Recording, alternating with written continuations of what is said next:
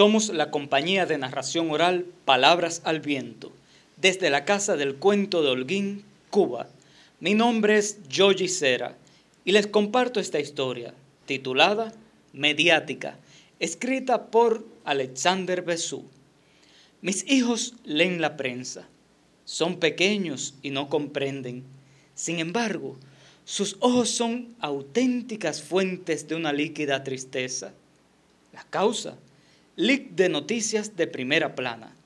Cinco civiles muertos y una imprudente mariposa fue el saldo de víctimas ayer cuando tanques sionistas ametrallaron un asentamiento en la franja de Gaza.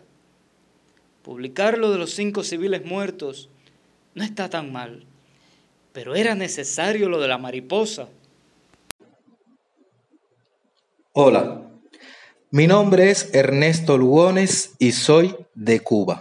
Y hoy les voy a regalar mi versión de un cuento de Tomás Barceló, titulado Las estrellas caen del cielo. Una noche, mientras caminaba por uno de los parques de mi ciudad, pude comprobar que las estrellas caían del cielo. No las pude contar, solo sé que las estrellas iban y venían de un lugar a otro y que pasaban entre las ramas de los árboles.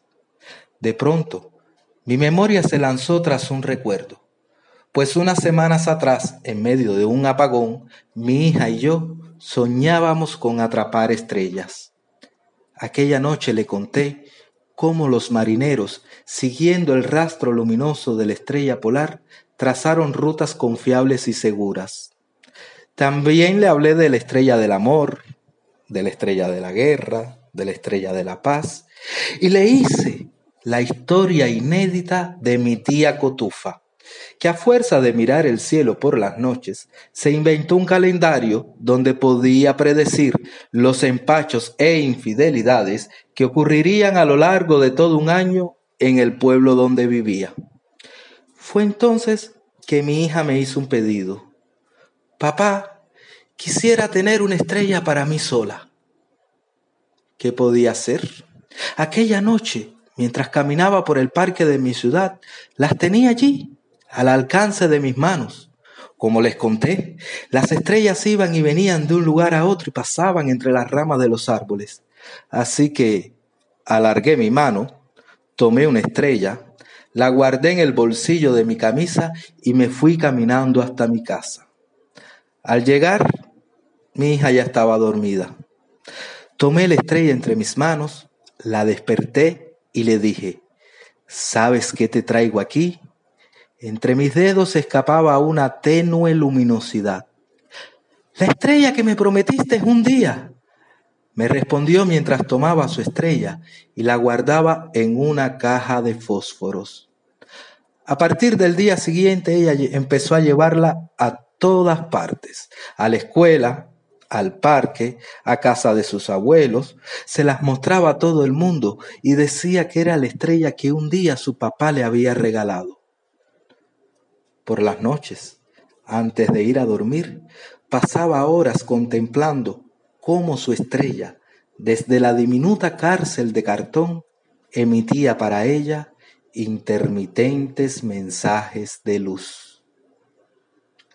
Claro, todo eso fue hasta que alguien, no sé bien todavía quién, pero evidentemente fue alguien con una visión muy lógica y racional sobre los asuntos de la vida, le dijo que aquello no era una estrella, sino una simple y vulgar luciérnaga. Ella me lo comentó con lágrimas en los ojos y yo quedé desarmado. ¿Qué podía hacer sino salir a la calle a buscarle otra estrella. Me llevó fatigosas jornadas nocturnas tratar de encontrarla, pero nunca hallé una luciérnaga. Solo veía estrellas que iban y venían de un lugar a otro y que pasaban entre las ramas de los árboles.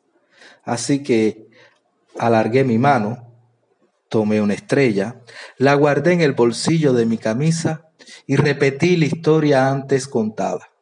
Solo que esta vez, antes de entregársela, le advertí que no se la mostrara a nadie, pues las personas suelen confundir las estrellas con luciérnagas.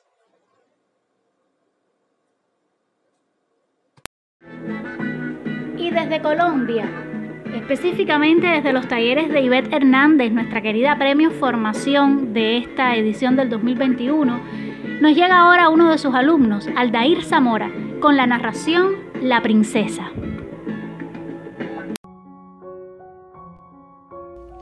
A ella, a ella nadie le había contado que los príncipes azules se distinguen a la primera lavada. Así que en busca del suyo salió a recorrer el mundo para encontrarlo, para encontrar a su príncipe azul.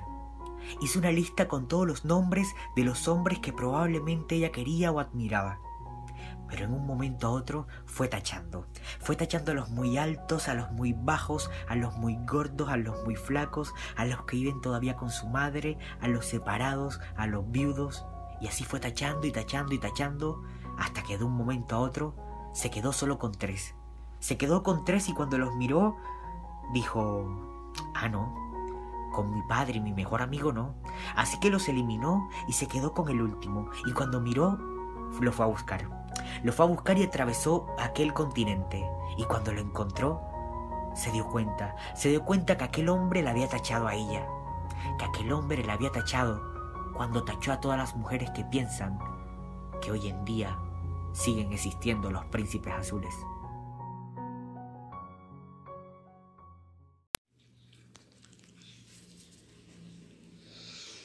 Hola, soy Ileana Chávez, actriz y narradora del grupo Palabras Andantes. Quiero contar para ustedes Celebración de la Amistad.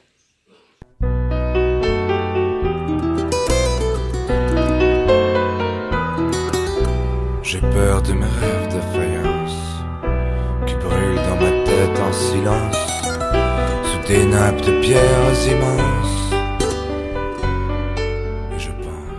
Eduardo Galeano que le contó el poeta Juan Gelman que una señora se había batido a paraguaso limpio en una avenida de París contra toda una brigada de trabajadores municipales. Los trabajadores estaban cazando palomas cuando apareció la señora de no se sabe dónde y blandiendo su paraguas se lanzó al ataque. A mandoble limpio se abrió paso y su paraguas justiciero rompió las redes donde las palomas habían sido atrapadas. Entonces, mientras las palomas subían en blanco alboroto, la señora la emprendió a paraguasos contra los trabajadores y los obreros no atinaron más que a protegerse como pudieron con los brazos y balbuceando protestas que ella no oía. Más respeto, señora, señora, haga el favor, estamos trabajando, que son órdenes superiores. Señora, que por qué no le pega al alcalde. Cálmese, señora, ¿qué bicho le ha picado? Se ha vuelto loca esta mujer. Cuando a la indignada señora se le cansó el brazo y se apoyó en una pared para tomar aliento, los obreros exigieron una explicación. Después de un largo silencio, ella dijo, Mi hijo murió. Los obreros dijeron que lo lamentaban mucho, pero que ellos no tenían la culpa. También dijeron que esa mañana había mucho que hacer. Usted comprende, señora. Mi hijo murió repitió ella. Y los obreros que sí, que sí, porque, que, pero que ellos estaban ganando el pan, que hay millones de palomas sueltas en todo París, que las jodidas palomas son las ruinas de esta ciudad. ¡Cretinos! fulminó la mujer. Mi hijo murió y se convirtió en palomas. Los obreros callaron y estuvieron largo tiempo pensando. Y por fin señalando las palomas que andaban por los cielos y los tejados y las aceras, propusieron, mm, bueno, señora, ¿por qué no se lleva a su hijo y nos deja trabajar en paz? Ella se enderezó, sí aclaró la garganta. Ah, no, eso sí que no. Yo no sé cuál de esas palomas es mi hijo. Y se echó a andar. Pero de repente se detuvo, miró fijamente a los obreros como si fueran de vidrio y muy serenamente dijo, y además, si supiera, tampoco me lo llevaría. ¿Eh?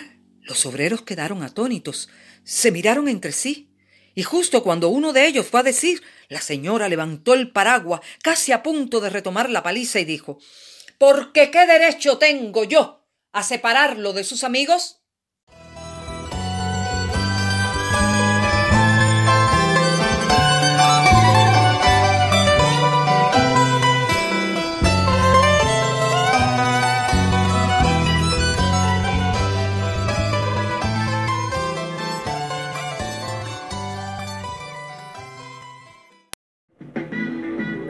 Y ahora los invito a escuchar a la narradora Janet Nápoles. Ella llega desde la provincia de Mayabeque, Cuba, y nos trae la historia La Paloma, de la autoría de Elena Llorente.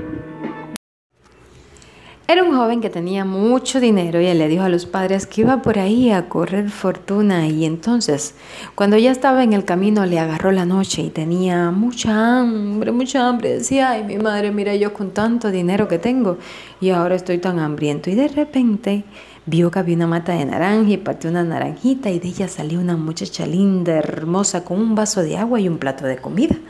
Entonces el muchacho en agradecimiento le pidió matrimonio a la muchacha, pero le dijo que se quedara allí encima de un árbol, por debajo pasaba un río, para él poder ir a buscar a su padre, a un juez, para poder casarse. Entonces el muchacho se fue y la dejó allí. Entonces la negra, que trabajaba en la casa y era esclava, fue de repente a buscar una lata de agua al río. Y cuando se vio que era blanca de la cintura para abajo, dijo, ¿cómo voy a ser esclava si mis dueños también son blancos igual que yo, pues regresó a la casa y pues le dijo a ellos lo que estaba pasando. La mandaron a buscar otra vez la lata de agua y le dieron una paliza. Y la negra cuando fue a, fue a coger la lata de agua, mm, mira, la tiró para el río y vio a aquella muchacha tan linda y se puso celosa. Y entonces la muchacha le contó lo que le había sucedido y la negra que era bruja agarró y ay, qué linda, le empezó a pasar la mano hasta que le enterró una espinita en el centro de la cabeza y se hizo una palomita y alzó el vuelo. Cuando el muchacho volvió, pues quien estaba en el lugar de la muchacha era la negra bruja. El papá del muchacho preguntó qué pasaba, que esa no era la muchacha linda, de pelo largo. Y pues él dijo, no sé, no sé qué sucede. Lo importante es que tengo que agradecerle porque me dio un vaso de agua y un plato de comida cuando yo estaba bien hambriento. Pues se casaron, tuvieron un niño, un chalet muy bello con un hermoso jardín y un día estaba el hombre en el jardín arreglando todas las plantas y de repente vino una palomita y empezó jardinero, jardinerito. ¿Cuánto me das por los campos mora? Que en veces canto y en veces lloro y ando vagando en el mundo sola. Y la palomita ¡fu! se fue el hombre se quedó tan ilusionado con aquella paloma linda que dijo, ay, yo tengo que agarrar esa paloma, voy a hacerle un reguilete de madera. Y su esposa la negra le dijo, no, eso puede traer mala suerte. Y aunque ella entró en furia, él dijo, pues sí lo haré. Y le hizo un reguilete de madera, luego uno de plata, y la palomita venía y se posaba en otro árbol hasta que decidió hacerle un reguilete de oro. Y le mandó a hacer ese reguilete de oro y por la mañana se lo puso en otro arbolito y ella vino jardinero, jardinerito, ¿cuánto me das por los campos mora? Que en veces canto y en veces lloro y ando vagando en el mundo sola. Reguilete de oro, sí te quiero, ese sí lo quiso la palomita. Y cuando el hombre logró alcanzar la palomita y la halló ese bultico que tenía en su cabecita, ay, le quitó la espinita y se volvió entonces a convertir en aquella muchacha linda. Y fue cuando le preguntó qué había sucedido y ella le contó todo. El muchacho al ver a su amada le preguntó qué quería para la negra por lo que le había hecho y ella pues que se la lleven de aquí nada más. Entonces cogió y le buscó dos caballos herreros. Y la montó en los caballos y puso una pierna a un lado y otra pierna al otro y al niñito también junto con ella. Y pues le dieron chucho a los caballos y por allá se perdieron. Y colorín Colorado. Ahora sí, este hombre está bien casado.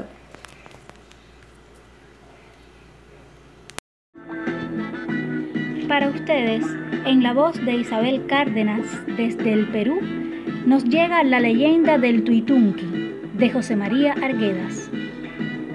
Cuentan que en las alturas de Cotabambas, un pueblo en el departamento de Apurímac, en Perú, vivía una hermosa campesina, una pasña muy bonita, que no solamente era bonita, sino muy hábil, de quien todos los jóvenes estaban enamorados. La pasña les propone una competencia de charangos para elegir al mejor. Un masta, un joven que tocó una hermosa melodía llamada el tuitunqui, la dejó prendada, pero ella le dijo que para aceptarlo aún tenía que pasar por tres pruebas más. La primera era subir un cerro y encontrar el paso hacia el valle colindante. La segunda, esperar en la plaza central de ese pueblo en una noche de luna llena y dejarse conducir por un cóndor. La tercera prueba era de que tenía que cruzar una laguna a caballo cantando y tocando el charango. En la primera prueba el joven la pasa fácilmente. La segunda prueba, cuando estaba sobre el cóndor, el cóndor le dijo que tomara una de sus plumas para que cuando estuviera en dificultades al cruzar la laguna, escribiera el nombre de su amada y así se salvaría de ser devorado por las aguas.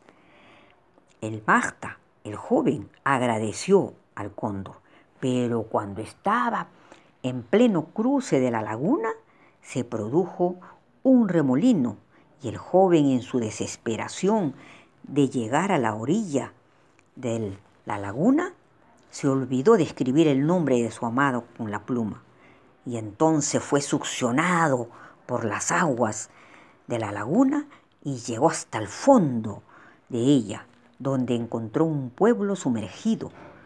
Allí se enteró de que el jefe de ese pueblo era el padre de su amada y que la amada estaba en la tierra cumpliendo un castigo. El joven le suplicó al padre de la pasña que le dejara ver nuevamente a su hija, pero el padre se negó rotundamente y ante la negativa del padre, el joven decidió tocar día y noche la melodía del tuitunqui con su charango. La música convenció al padre y desde ese entonces, en las alturas de la laguna, en noches de luna llena, se escucha el charango cada vez que los amantes se encuentran. Tambo bambino yawar mayu aparum. Tambo bambino magtata, yawar mayu aparum. Tiya chayanya tuituchkan, charango yaina tuituchkan. Uy, falita y wifala, wifala, wifala, wifala. Wi, falita y wifala, wifala, wifala, wifala. Esta leyenda lleva por título La leyenda del Tuitunqui. Es una recopilación que realizó nuestro autor y escritor José María Arguedas. Muchas gracias. El hambre es cosa seria. Autora Ivette Hernández. Adaptación libre y narración de Mirta Portillo. Samantha desde muy niña había sido hambrienta, tragona, y la madre no le había podido controlar eso que es un pecado capital. Lo de Samantha era exagerado.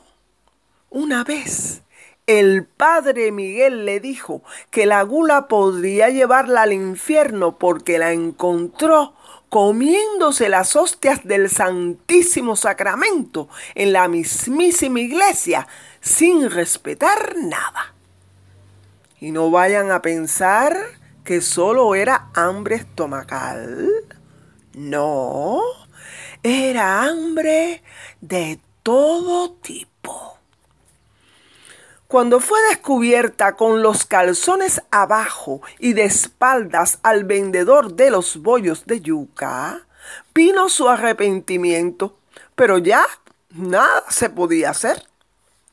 Y eso que Samantha, a causa de esa hambre que no paraba nunca, había ido donde un líder espiritual que le practicó un ritual de exorcismo y le anunció la expulsión de un demonio o demonia, que nunca se supo el sexo, hambriento que habitaba en su interior. Después del exorcismo se sintió aliviada y en agradecimiento prometió asistir a todos los encuentros religiosos y ayudar con la predicación diaria y de puerta en puerta. Ya sabemos que esto es un ejercicio agotador. En la última salida, el cansancio en los pies y la resequedad en la garganta le provocaron un apetito inmenso, y esa fue suficiente razón para sentir un hambre tremenda. Y al no encontrar nada en su casa, llamó nada más y nada menos que al señor Juan, su vecino, un vendedor de bollos, quien tenía otro pecado capital, desear a la mujer ajena. Y aunque Samantha ya estaba separada del marido, sabía cómo el señor Juan siempre había deseado darle de comer sin importarle su esposa. El señor Juan, como todo un caballero, se presentó enseguida para saciar las apetencias de Samantha.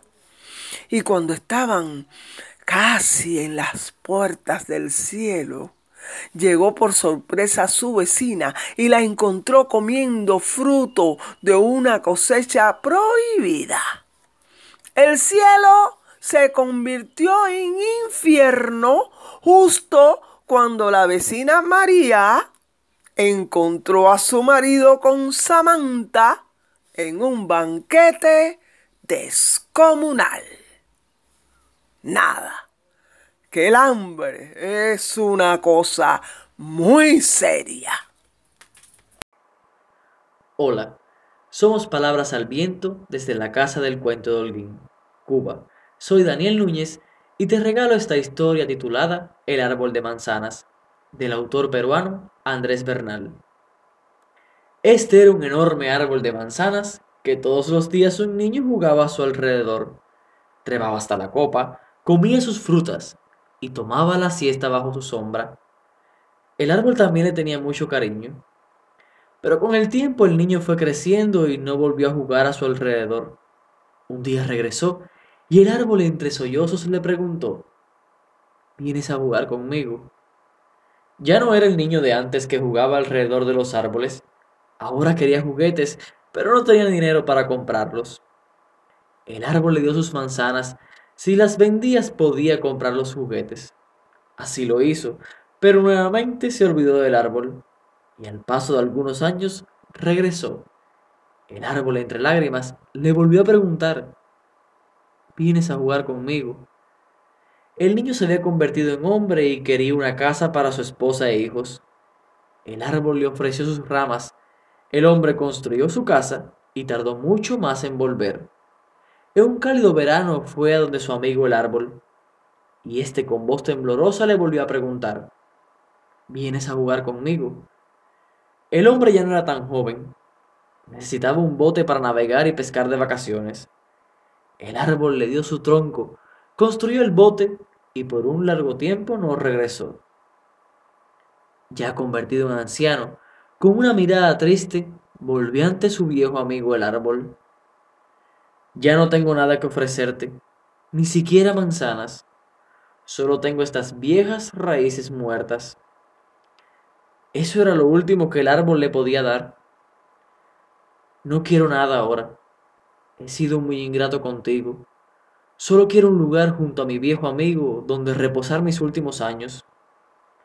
El anciano se sentó y dejó caer algunas lágrimas. Y es que las viejas raíces de un árbol son el mejor lugar para descansar. Hola, somos la compañía de narración oral Palabras al Viento. Yo soy Lainier Verdesia, de la autoría de Carlos Varela. Esta historia, El enigma del árbol. La calle estaba vacía. No había nadie en la ciudad. Solo el guardia del barrio con su vieja linterna china cuando de pronto se escuchó un gran ruido que venía desde el asfalto. Se abrió en dos pedazos mientras nacía un árbol. Eran ramas enormes en espiral al cielo. Se perdían en las nubes igual que pasa en los cuentos. y el vecindario observaba boquiabierto, hacían comentarios, pensaban que no era cierto. La negra dijo que Changó nos había mandado el castigo, y un viejo dijo que quizás era otro invento del enemigo.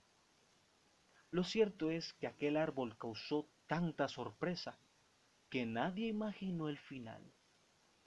A la mañana llegaron fotógrafos, oradores, una muchacha de quince, un matrimonio que puso flores, y un tipo, un tipo se subió pensando que una rama llegaba a Miami, y el barrio le gritó y colgó carteles por todas partes. La policía puso barras amarillas y luces girando, y no faltaron los turistas. Vinieron arquitectos, científicos del museo, mientras que los creyentes le daban vueltas por un deseo. Así fue que se juntaron políticos, santeros, la puta y el miliciano, los hippies y los obreros.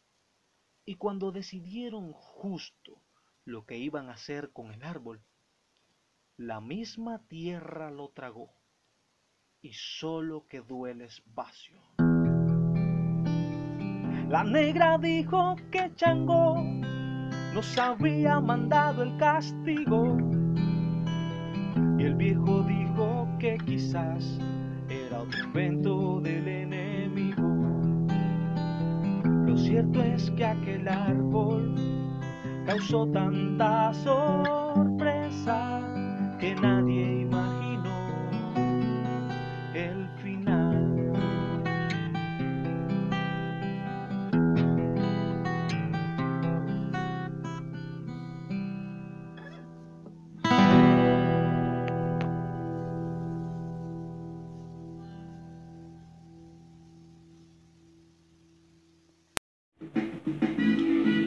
Desde Honduras les presento a nuestro premio Trayectoria Jesús del Monte 2014, a Edgar Valeriano.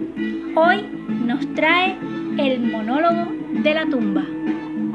A puros cuentos decían los abuelos, a todo el mundo tenía muy contentos. A puros cuentos la vida era mejor, llena de alegría, chisme y tradición. Vamos todos a escuchar las historias que hoy les contaremos. Todo el mundo listo ya, que a puros cuentos la vamos a pasar. A puros cuentos la vamos a pasar. A puros cuentos la vamos a pasar.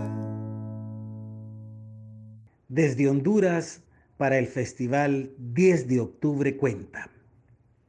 Los monólogos de la tumba del autor hondureño José Yeco. El Día de los Muertos, doña Martita llevaba una silla. Bajo una sombría le hablaba y le hablaba a su muerto. Levantaba los brazos, amenazaba, amagaba tempestad. Luego reía, se carcajeaba, tocaba el mármol y sentenciaba cariñosa. Mi abuela decía que por fin Marta había encontrado la felicidad, que a don Roberto, su muerto escuchador, había cambiado por fin su actitud. Desde que murió, no volvió a llevarle la contraria. Hola, ¿qué tal? Soy Diego Terán narrador oral de México y me da mucho gusto participar en el decimotercer Festival Internacional de Narración Oral 10 de octubre cuenta. Y yo les voy a contar La Máscara de la Muerte Roja de Edgar Allan Poe. La Muerte Roja llevaba ya mucho tiempo azotando una región y se le llamaba así porque sus síntomas eran una terrible y espantosa muerte en la cual quien la tenía sangraba por ojos, oídos, nariz y boca. No se digan todos los demás orificios que tenía el cuerpo. Era una muerte espantosa. El príncipe próspero decidió intentar huir a la muerte roja, así que invitó a mil de sus amigos para irse a encerrar a uno de sus palacios. Antes de llegar y encerrarse a piedra y lodo, intentaron llevar todo lo necesario para sobrevivir el mayor tiempo que les fuese posible, porque no sabían cuánto iba a durar esta peste, esta plaga. Así que llevaron comida, frutas, semillas, animales, agua, vino, sobre todo mucho vino. Y una vez que todo estaba listo para el perfecto encierro, cerraron en efecto las puertas utilizando una forja. Ya que estaban ahí, todo el tiempo se trataba de una fiesta. Día y noche porque en sus siete grandísimos salones de baile, que estaban cubiertos siempre por antorchas que iluminaban el interior, no se podía saber si era de día, si era de noche, y todo el mundo simplemente se la pasaba de lo lindo. Estos siete salones eran de un color distinto todos ellos. Había uno verde, había uno azul, había uno morado, había uno amarillo, había uno blanco, había uno rojo y el último, el que se encontraba hasta el fondo, era de color negro. En ese salón que se encontraba hasta el fondo, donde casi la gente no quería entrar porque se sentía una pesadez, había un reloj de ébano y este reloj sonaba cada hora. Y cada vez que sonaba y daba sus campanadas, todo el mundo estuviese haciendo lo que hicieran, se detenían, porque su sonido era tan terrible que a todos les congelaba el alma. Un día Próspero decidió darle un giro a las cosas, así que eh, intentó hacer una especie de mascarada, un baile de máscaras, pero él se dio a la tarea de diseñar y confeccionar todos los atuendos, todos los disfraces, cada uno de los antifaces, él los diseñó y los creó.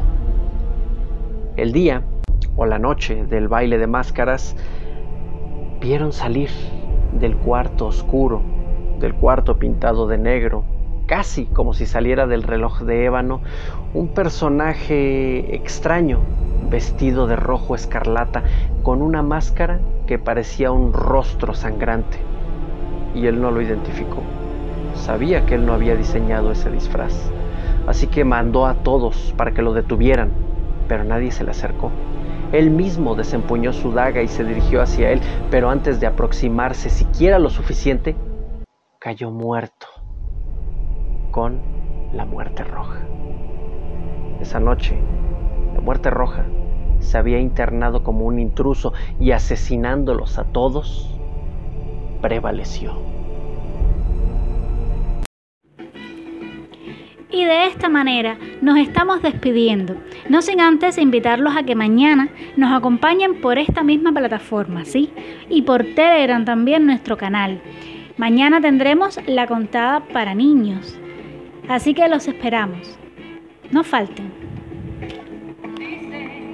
que una vez al año celebran la fiesta 10 de octubre cuenta la gente de muchos lugares